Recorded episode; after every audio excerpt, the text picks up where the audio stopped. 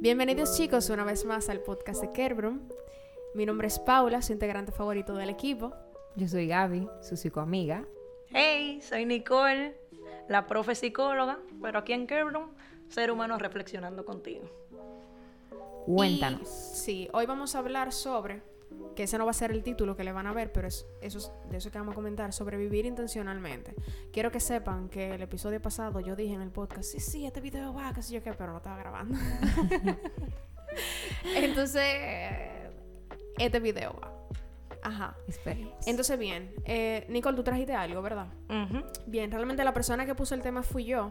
eh, y mi postura en este episodio va a ser muy de mi experiencia, eh, porque me parece importante, o sea, importante para mí, ¿verdad? Como que yo quiero compartir eso con, con más gente, eh, cómo tomar la decisión de vivir de forma más intencional o intencional, eh, en todo el sentido de la palabra, y ya, le di un giro de, de 360 a mi vida, completamente, en todas las áreas. Yo empecé con una cosa y de repente todo cambió. Pero Ajá. cuéntanos sobre el antes.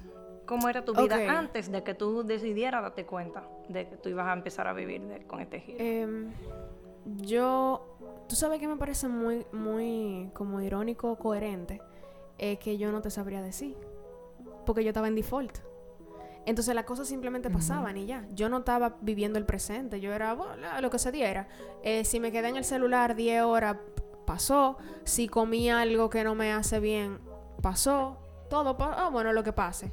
Pero hubo un día que yo me harté de utilizar el teléfono. Tú sabes que yo tengo mi relación con la tecnología es muy buena, de hecho, yo la veo muy útil. Eh, entonces no es con la tecnología, es específicamente con quedarse muchas horas en el teléfono y, y perder mucho tiempo en las redes sociales. Mi problema no es el teléfono ni las redes sociales, sino ese uso específico de, de perder tiempo. Eh, entonces, e- eso fue lo que detonó. Yo estaba viendo un video en YouTube sobre cómo utilizamos el teléfono. El tipo decía, eso fue hace mucho. El tipo decía que pusieran el teléfono en escala de grises, que sé que yo lo tengo. Eh, ahora no, porque imagínense, tengo que ver los colores del, del video si tú se está viendo bien. Em, que, que tú tienes que hacer tu vida lo suficientemente entretenida, lo suficientemente interesante para ti, como para tú querer vivirla. Y para mí eso fue lo que me dio. Fue Mierkina. Él tiene razón. O sea, yo no tengo hobbies. Yo no tengo intereses que yo te pueda mencionar. Yo siempre soy una persona súper, hiper curiosa. Pero si tú me preguntas de una cosa en específico, yo no sabría desarrollarte. Y yo dije, conchele, pero... sí, y, y más para una persona curiosa, eso es una pérdida de diversión total. Porque en vez de yo estar usando el teléfono, yo podría estar ps, viendo a las hormigas. ¿Tú sabes que me gusta ver hormigas? Eso es mi animal Wow. favorito, ¿verdad? ¿verdad? Son chulas, son Qué muy chulas. interesante. Entonces, eh, a partir de ahí fue que surgió eso. Súper interesante. Ujú. Yo, y fíjate, yo te dije el momento de la crisis. De antes de eso. ¿Y cómo? Wow. Yo no estaba viviendo. Y mira, cuando tú pusiste esa lista de temas, yo conecté con el tema, pero no entendía el giro que tú le querías dar. Ujú. Y cuando empecé como a darle vuelta, entonces yo le llegué. Creo que incluso escribí así mismo, le llegué. Ajá. Yo dije, oh, Nicole poniendo eso. Porque hice un clic. Y fue precisamente porque yo también tuve una vida de un antes y un después. Porque mi vida antes se enfocaba mucho en el hacer. Entonces mantenerme ocupada, pero todo era para el futuro, que yo ni sabía para dónde exactamente yo me dirigía, pero era invirtiendo en un futuro. Entonces yo, ta- yo estudiaba de lunes a domingo porque me metí en un diplomado los sábados, en otro los domingos. Yo entonces, eh, cuando no estaba en la universidad, estaba como voluntaria en, un- en una clínica. Entonces yo no tenía tiempo libre, pero yo sabía que era invirtiendo a mi futuro. ¿Sabía yo que eso es lo que yo me quería dedicar? Exactamente, no. Yo, o sea, yo estaba haciendo un diplomado de algo, todo era relacionado a la psicología, pero ninguno iba en un norte. Ajá. Entonces yo estaba haciendo un diplomado de una cosa, un diplomado de otra, entonces la licenciatura normal, Ajá. y entonces trabajando en una clínica psiquiátrica sin siquiera sabes que yo me quería como que poner a trabajar con eso. Ok. Entonces fue como, sí, mantenerme muy ocupada en el hacer y así el tiempo me pasaba. Y entonces mi tiempo libre se lo dedicaba entonces a mi pareja y a mis amigos el tiempo que sobraba. Entonces, después, hubo, como trabajaba en una clínica psiquiátrica y se hacían terapia grupal, pasó que se le hizo una pregunta a los, eh, todos los pacientes. Y tenía que ver con, ¿por qué tú estás haciendo esto? Y entonces, ellos, cada quien iba respondiendo y yo me quedé, ¿por qué tú estás haciendo esto? Y- Y me, me llegó a mí la pregunta. Y después, en mi casa, mi papá hace una pregunta típica a muchas personas y es, ¿a dónde tú te ves en cinco años? Esa es la pregunta a muchas personas y, y ayuda mucho a poner ese, como que, ¿para dónde yo voy? Y ahí fue mi clic. Y dije, "Ven acá, ¿qué es lo que yo quiero? ¿Para dónde yo voy? Y antes de eso, incluso las cosas pasaban y, y la- y yo tenía ese novio de ese tiempo. Me decía, Ese novio de allá de antaño, ¿tú sabes? me, me decía, Nicole, pero es que, ¿por qué tú, tú, tú haces eso? ¿Por qué te meten en esas situaciones si, si no te gustan? Y yo, es que así es la vida. Bárbaro. O sea, yo era, yo me, me veía como una víctima de mis circunstancias. Y entonces ahí fue que yo conecté click full con el vivir intencionalmente, porque vivir intencionalmente es completamente lo opuesto. Es tomar las riendas, las riendas de tu vida. Es decir, ¿por qué yo estoy haciendo esto? ¿Para dónde yo voy? ¿Por qué y para qué? ¿Qué significa esto para mí? ¿Por qué yo estoy aquí grabando este podcast con Paula y Gaby? Que a Gaby la conocí en el podcast. ¿Por qué? ¿Qué, qué me movió a eso? ¿Con qué yo conecté? Y saber eso me permite dedicarle la energía a ello. Entonces ya no es solamente, ay, Paula me invitó a un podcast, yo voy a, apoyarla. No. Eh, ¿Qué significa esto, Kerbrun? Que lo que yo he visto que Paula ha hecho con Kerbrun, ¿qué es? ¿A dónde ella lo lleva? Yo conecto con eso. Entonces, de ahí es que va. Cada decisión que yo voy tomando, hasta irme a montar bicicleta ir, eh, eh, decidí invitar a una amiga a que también se meta a jugar tenis conmigo. Porque siempre hay un algo de por qué yo conecto Sí. con eso. Y creo que ahí es que tú vas del control remoto al coger la rienda. Porque ya no es, ay, el, el- el canal que se ponga, Ujú. si no es, no. Porque yo estoy prendiendo la tele. ¿Qué tipo de cosas yo quiero ver? Creo que ahí cambia todo. No sé si fue algo así para ti, Paola. Mm. Con, con lo del canal que se ponga, tú dices. O, o de todo lo que tú acabas de decir. Bueno, porque donde tú quieras hayas conectado.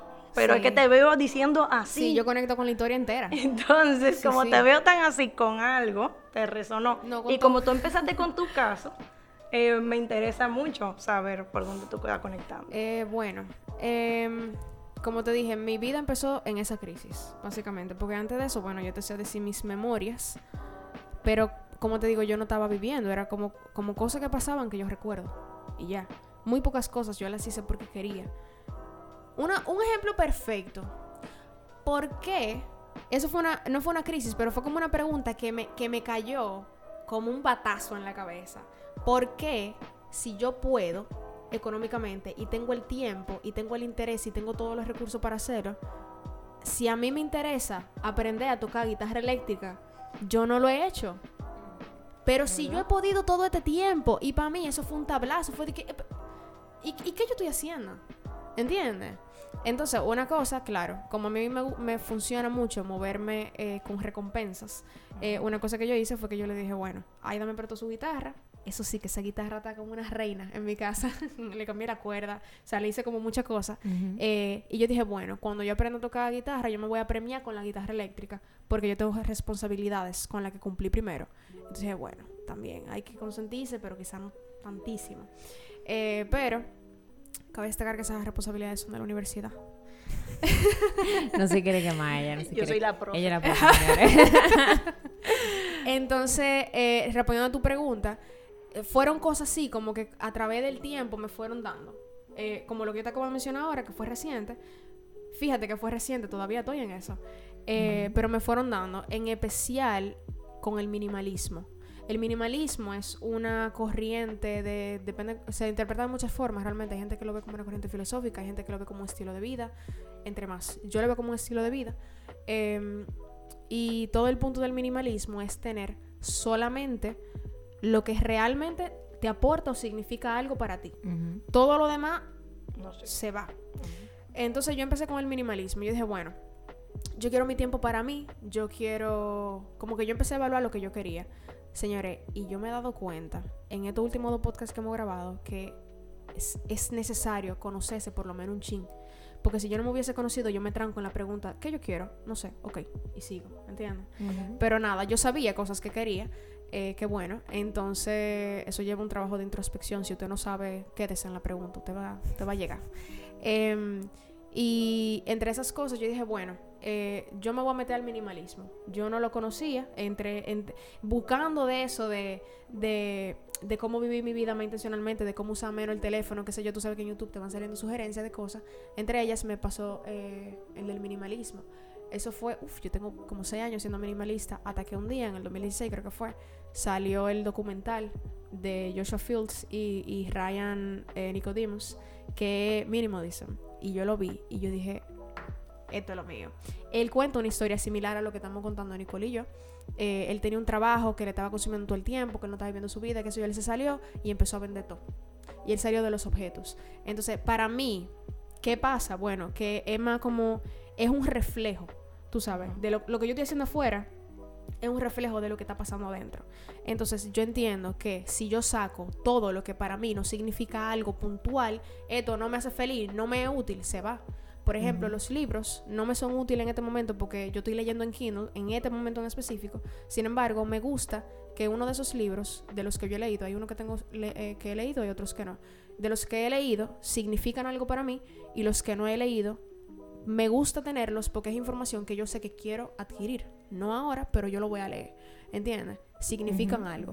En otro podcast, creo que fue un podcast, o no sé si fue fuera de cámara, pero yo le había comentado a Gaby que mi forma de llevar el minimalismo es que desde que yo adquiero algo, primero antes de adqui- adquirirlo, yo pienso, eh, esto realmente tiene un peso, tiene un valor para mí. Y eso contó, por eso que yo casi no gasto dinero, no es tacaña ni nada, primero yo manejo muy bien mis Oye, que no. finanzas. No, no. eh, Todos los tacaños no, dicen no, no, no. tacaño. No, no, no, no, no. Hay, hay un tema de finanzas. Y luego. Te y- creo, eh, yo te compro un chocolate. ¿cierto? Ah.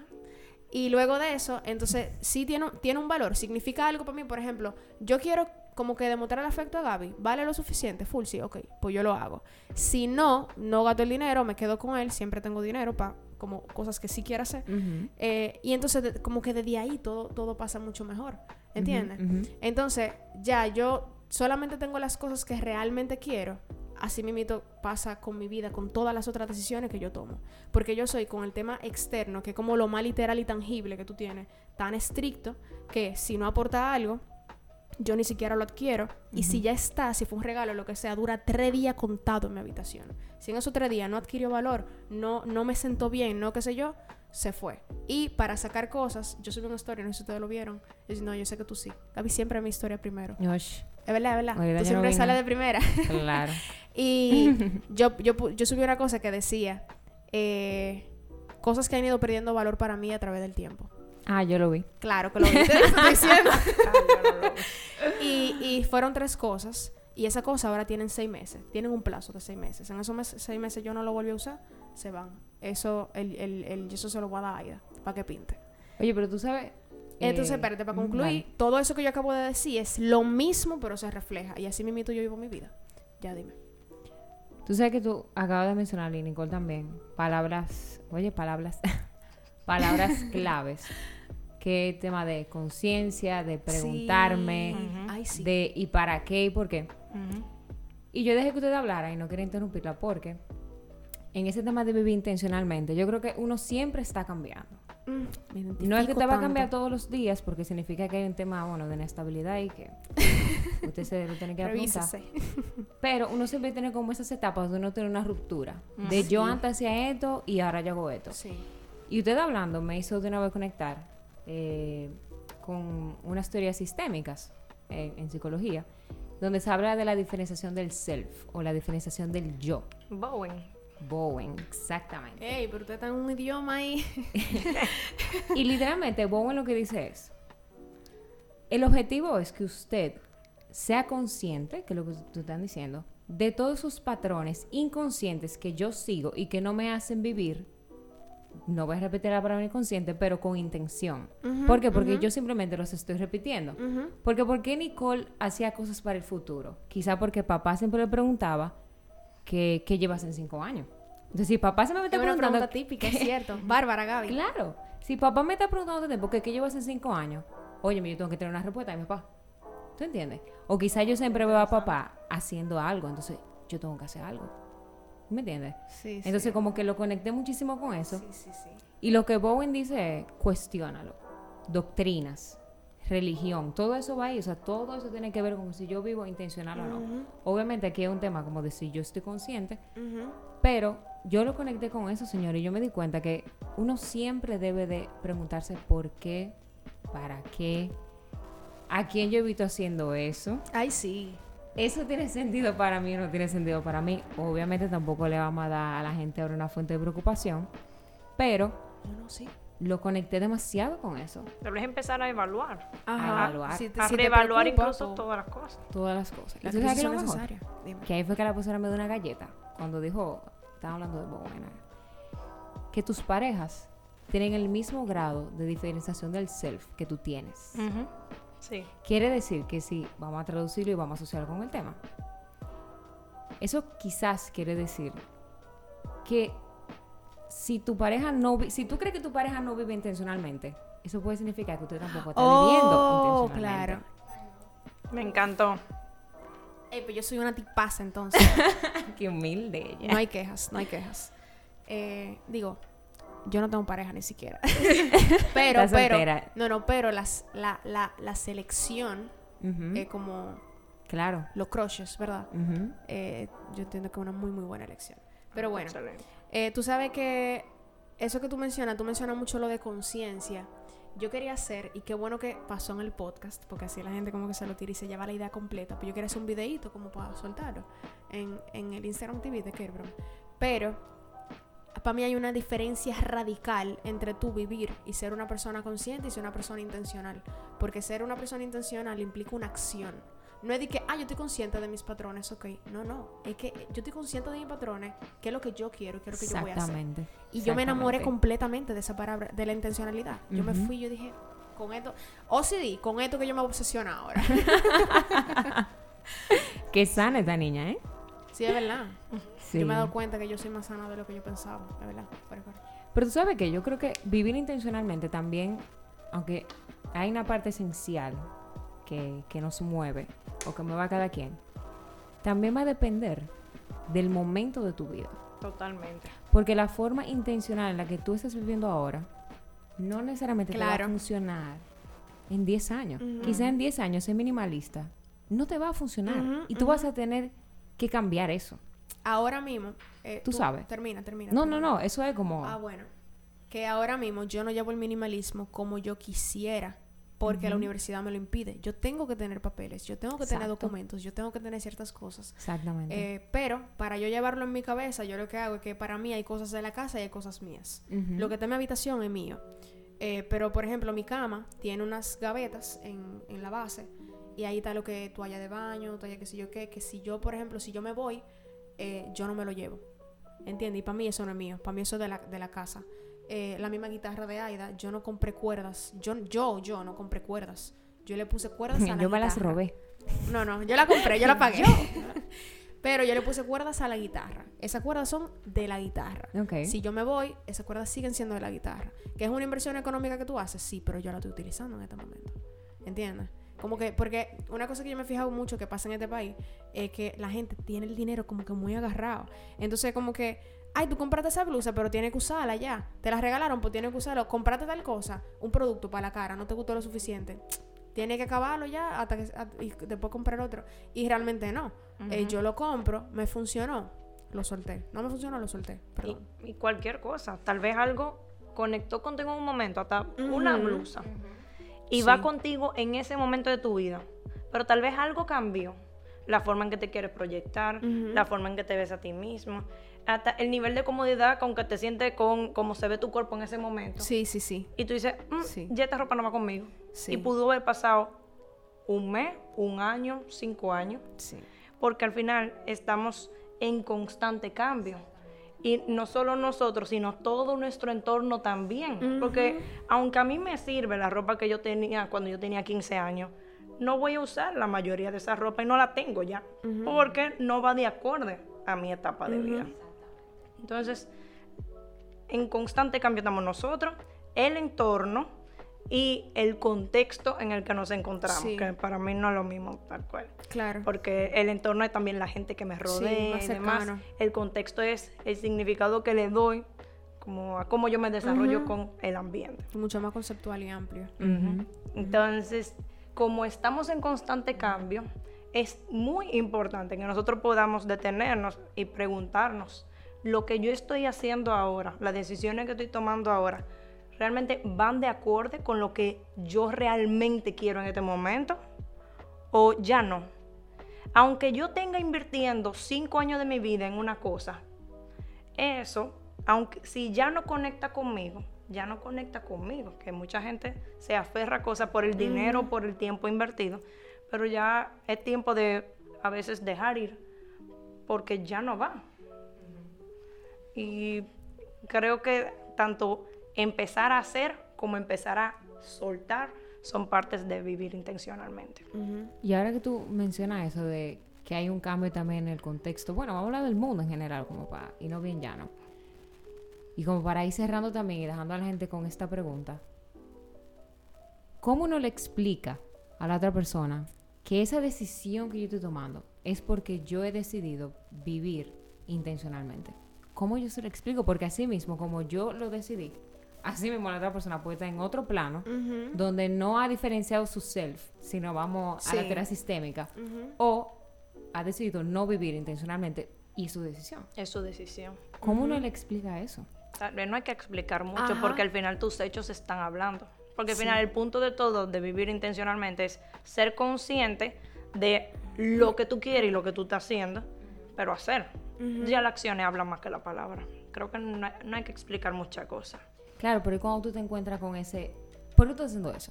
Porque claro, sí, para entiendo, ti que has decidido está muy bien. Ajá, yo entiendo. Y tú te estás respondiendo todo lo que tú te estás preguntando y todo tiene sentido. Pero yo, Gabriela, ¿cómo veo esa acción de Nicole? ¿Cómo, ¿Por qué Nicole no se pone esa ropa de cuando ella tenía 15 años? Tú sabes no que problema. Eso, justo, justo en una clase de Nicole, ayer mismo yo estaba diciendo, yo he pasado tanto tiempo de mi vida incomprendida por personas tan cercanas que ya a los 20 años llega un punto donde llega al tope y a mí de verdad no me interesa que tú me entiendas. Yo solté. ¿Cómo yo lo explico? Yo no lo explico. ¿Por qué? Porque de verdad, de verdad no me interesa, yo lo solté. Ahora, yo, solo agrego una excepción. Si yo estoy queriendo conectar contigo y que tú conectes ah, conmigo, entonces yo te explico totalmente. Ahora, si la forma en que me hace la pregunta es juzgando, criticando, ni me voy a molestar en responder. Te voy a responder lo que tú quieras y ya, para dejarte quieto. Pero si realmente quiero conectar contigo, te voy a explicar, hasta si no me preguntas, porque quiero que conectemos a otro plano, para tener una conversación más profunda.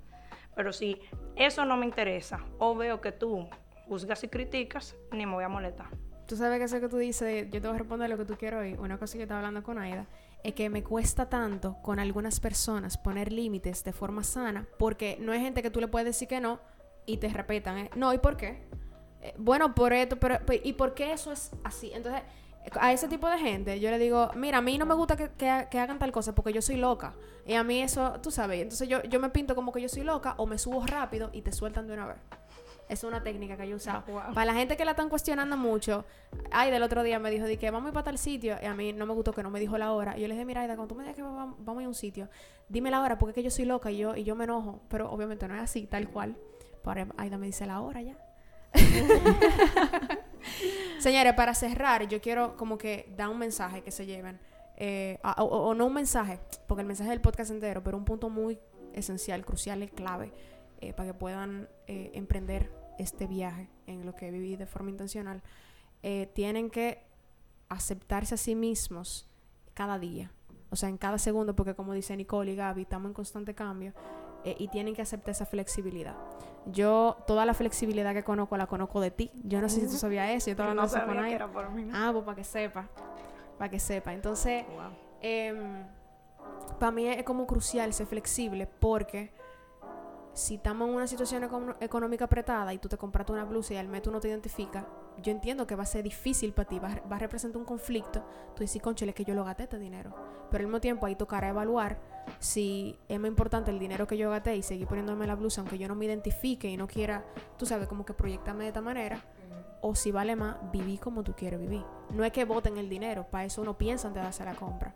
Pero el punto es que ya cuando tú estás en la situación, siempre priorizas uno mismo. Es difícil, yo todavía priorizo otras cosas, eh, o sea, es un, un proceso, pero eh, lo ideal es vivir. Tú sabes que aprovechando el espacio, ella de cierre. Hemos cerrado otra vez. Y, sí, hemos cerrado No, otra no, vez, pero dale, dale. eh, no ya tengo es la última, de verdad. No, yo no tengo nada que, que agregar. A diferencia de la opinión de ustedes, yo sí entendería que si usted decide vivir intencionalmente, usted tiene que aprender a comunicar. Porque aunque yo haga o yo desee hacer lo que yo quiera o lo que me venga en gana, yo me debo a un ambiente, a un contexto. Y yo creo que, aunque tú busques mil excusas y le digas, tú sabes que yo no te voy a explicar, o mira, yo lo que estoy loca, dime la hora. Yo creo que la otra persona también se merece Sí. que tú te sientes y le expliques y que le respondas de una manera respetuosa sin Sí. vulnerarla y sin vulnerarte a ti. Todo ese cuestionamiento de por qué y por qué y por qué. Sí. Muy bonito, Gaby. Si la persona está receptiva, me encanta Sí, sí, sí, adoptar sí. esa postura. Te da una galleta. Pero si, si no está receptiva, yo no lo haría. Pero Que me encanta, cuide. me encanta como, como en realidad tú tienes una visión mucho más optimista. A donde Sí, ella cree que uno. Porque yo lo que estoy pensando es la gente que no me entiende. Y yo veo que Gaby sigue como, sí, pero explicarle a los demás. Yo pienso en esa persona que no me entiende. Yo que yo no. ¿Tú entiendes? sí, la Qué- verdad, qué bien. me Y gustó. es un buen Qué tema. bueno Muchas gracias. círculo. Siempre, es un buen tema. El- ese mindset. Sí, después lo hablamos. El Después. mindset del que tú dices que es un buen tema. No, el otro, la vamos fuera de aquí. Ok. Después lo hablamos. Así, para que despedirlos. Y nada, chicos, esto ha sido todo por el podcast. Digo, por el episodio de hoy, porque el podcast de todo. Eh, denle like al video si les gustó. Si no les gustó, den digo, Mm. digo, dejen su feedback en los comentarios, den dislike, porque si no dejan el feedback, YouTube no le deja darle dislike. Y suscríbanse al canal. Síganos en Instagram. ¿Cuál es nuestro Instagram, Gaby? Qué bruno. ¿Eh? Ella siempre se burla de mí porque yo no pronuncio la R bien, pero Nicole tampoco. Ok. Dilo, dilo, dilo. ¿Qué el Brum? Qué broma. Sí, está bien, está bien. Te la pasamos. y nada, chicos, nos vemos en otro episodio. Chao, chao.